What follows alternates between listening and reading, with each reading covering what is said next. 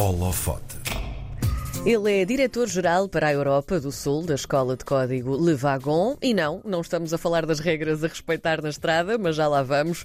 Para além de programador, também é empreendedor, responsável pela startup Footbid, um jogo de futebol de fantasia onde é possível comprar e vender jogadores a outros num mercado dinâmico. Para nos explicar tudo sobre um, este mundo mágico, temos Nuno Loureiro no holofote de hoje, que entretanto tínhamos aqui no nosso WhatsApp, mas que perdemos. Vamos tentar ligar ao Nuno em direto. Isso mesmo, vamos ouvir o som de chamada e tudo. O Nuno Loureiro estava connosco em direto, prontíssimo para entrar aqui no nosso holofote e, entretanto, perdemos a ligação ao Nuno. Estamos a tentar voltar a conversar com o nosso Nuno Loureiro, o nosso convidado de hoje. Mais uma vez, não desiste, insiste. Não estamos a conseguir. Portanto, daqui a pouco vamos tentar voltar ao nosso holofote. Seguimos para música, isto porque vale sempre a pena também ouvir boa música, enquanto esperamos por uma belíssima conversa. E não, não, o Nuno voltou. Olá, Nuno, bom dia. Voltei, voltei. Olá, muito bom dia. Isto foi incrível. Olha, obrigada por esta edição, porque já me fizeste treinar o belo do enchimento do chouriço. É. Como nós costumamos e uma, dizer. E uma edição uma edição sobre tecnologia não podia começar sem um problema. Incrível, técnico, é? é? maravilhoso. Incrível, não podia ser melhor. Um, Nuno, não sei se tiveste a oportunidade de ouvir a introdução que, que estava a fazer sobre ti, portanto, estava a explicar que eras diretor-geral um, para a Europa do Sul da Escola de Código Le Wagon um, e que íamos conversar hoje um bocadinho também sobre este teu percurso e sobre o teu trabalho. Antes de mais, muito obrigada por teres aceito o nosso convite. Muito obrigado pelo, pelo convite e tenho certeza que a introdução foi, foi excelente. Pronto. Uh... Oh, oh, Nuno, tu hum, trabalhaste em estratégia empresarial, uh, serviços financeiros e também consultoria de gestão, segundo sabemos. No meio deste percurso, como é que a paixão pela programação surgiu? Conta-nos tudo. Sim, uh, eu iniciei a carreira em, em banca, uh, trabalhei três anos, três anos nessa, nessa área, antes de, de, de enverdar por consultoria, onde trabalhei cerca de, de seis anos. Uh, eu desde, desde muito novo tenho bastante interesse por tecnologia, um, sempre, sempre gostei muito de, de ler sobre, uh, sobre o tema, de uhum. uh, brincar um bocadinho com, com programação, com algumas linguagens, e ao longo dos meus anos, sobretudo em consultoria, tive vários projetos ligados à tecnologia, sendo que eu estava numa, numa componente, num lado mais funcional, mais de negócio, Uh, e tinha ali uma inveja uh, de, uh, de, de, ver as pessoas do outro lado que sabiam efetivamente criar os produtos e trabalhar os produtos. e, portanto, foi, foi crescendo essa curiosidade. Também alguns projetos fui, fui sendo puxado para, para também aprender a programar em algumas linguagens que eram relevantes para o projeto. E, de facto, gostei muito do desafio intelectual, de, um pouco da, da, daquela uh, daquele jogo de tentar descobrir como é que eu consigo criar aqui uma funcionalidade ou resolver aqui um problema uh, de forma lógica.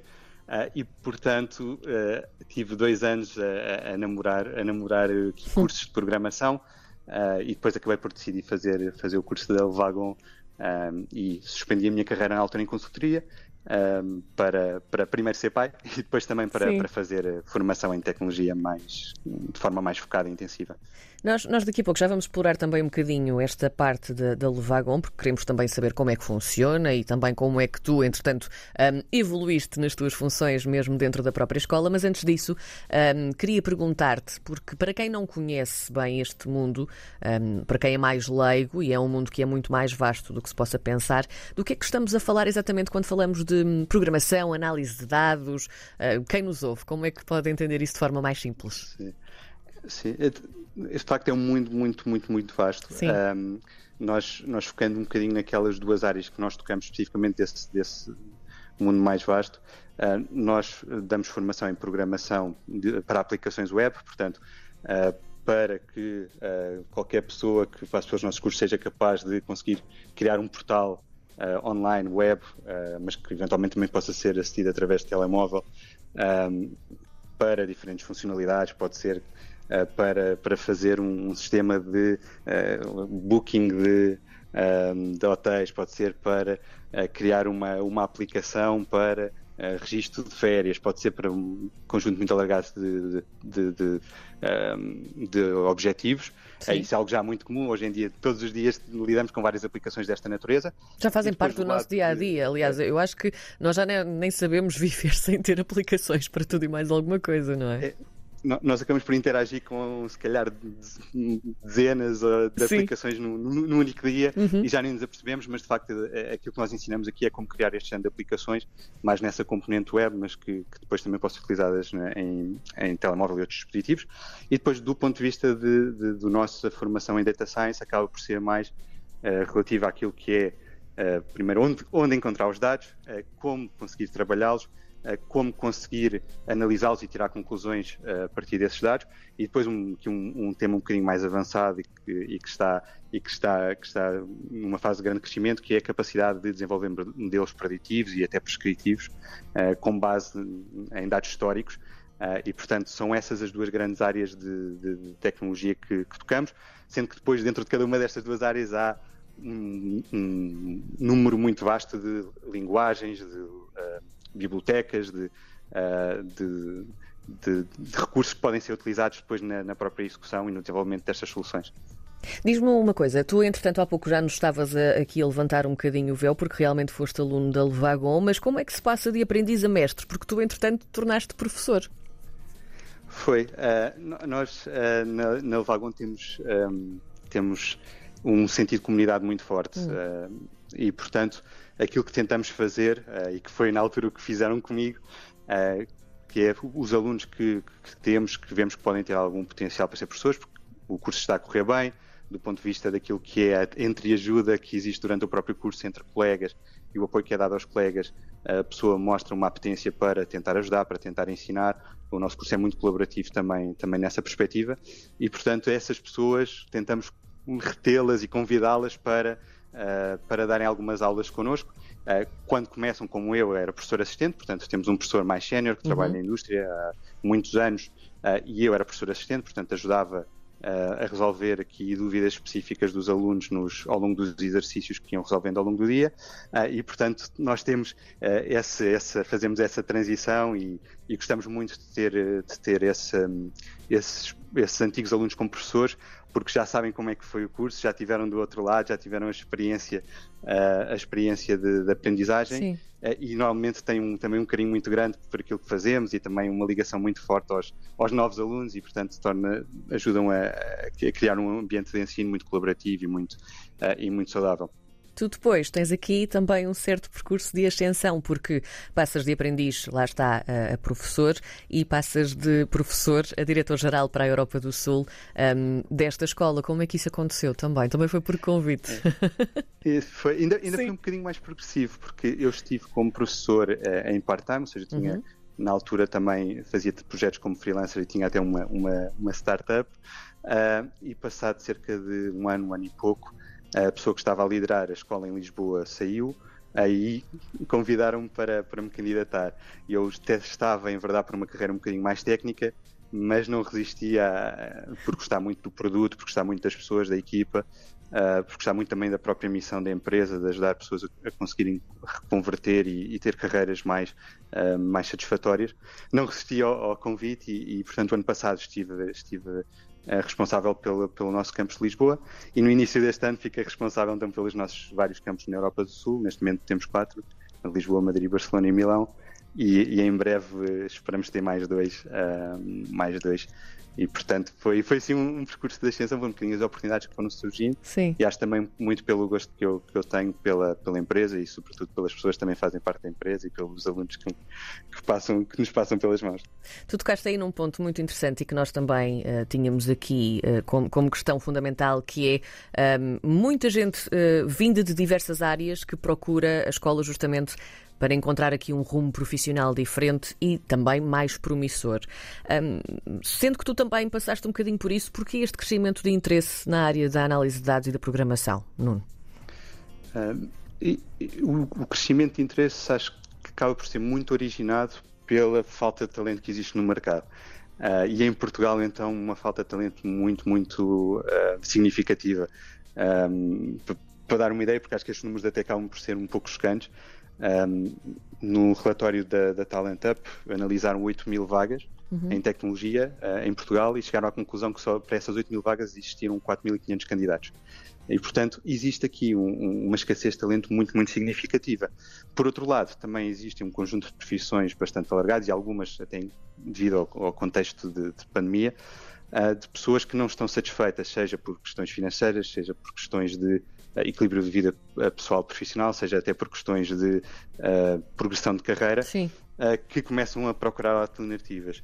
E, portanto, juntando um pouco estas, estas, esta escassez de um lado e do outro lado também a existência deste, destas profissões onde existe uma maior precariedade, existe aqui de facto um, um espaço onde a nossa escola está em que ajudamos estas pessoas que vêm das áreas mais diversas e, por exemplo, referi à pandemia porque tivemos, por exemplo, muitas pessoas de áreas que se calhar antes não, não, não, não, não tínhamos tido e que não fariam tanto sentido, por assim dizer.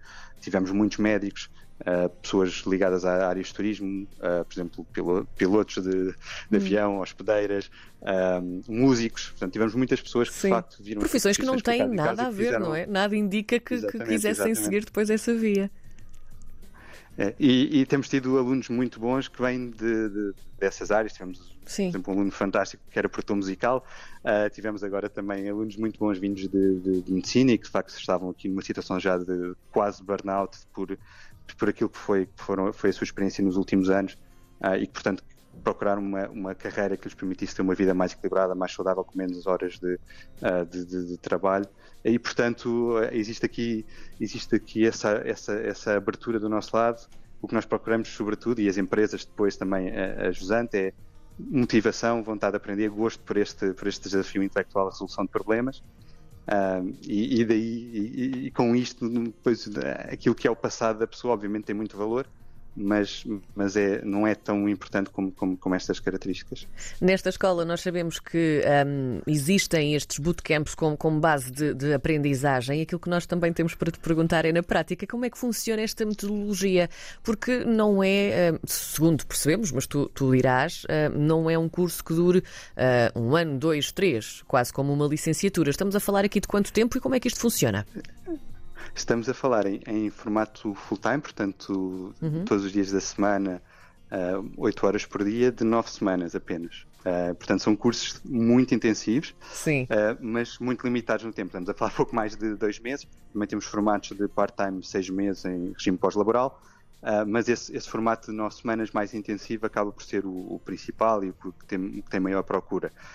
O dia a dia em si acaba por ser bastante diferente daquilo que é o ensino mais tradicional, uh, universitário, por exemplo. Nós começamos o dia com, com, uma aula mais teórica, de facto, mas muito com base na demonstração por parte de pessoas com experiência no, na, na, indústria, uh, cerca de uma hora, uma hora e meia, e depois o resto do dia, praticamente todo, temos os alunos a, a resolver exercícios práticos idênticos com o tipo de, de, de desafios que, que, terão no mercado de trabalho uh, e normalmente uh, em pares e com o apoio dos, dos nossos professores a resolver esses exercícios práticos. Portanto, é um ensino muito, muito prático uh, e, e que, cujo objetivo é, por um lado, uh, ajudar num curto espaço de tempo uh, a desenvolver competências técnicas, mas também competências mais comportamentais de colaboração com, com, os colegas, de pesquisa de informação para resolução de problemas, etc., que, que, que são depois importantes no, no, mercado de trabalho. Depois também temos algumas coisas, temos aulas de yoga, por exemplo, para, para descomprimir um bocadinho Sim. em alguns dos dias, uh, e, temos, e temos também no final do dia, normalmente, uh, um live code com a turma toda junto outra vez,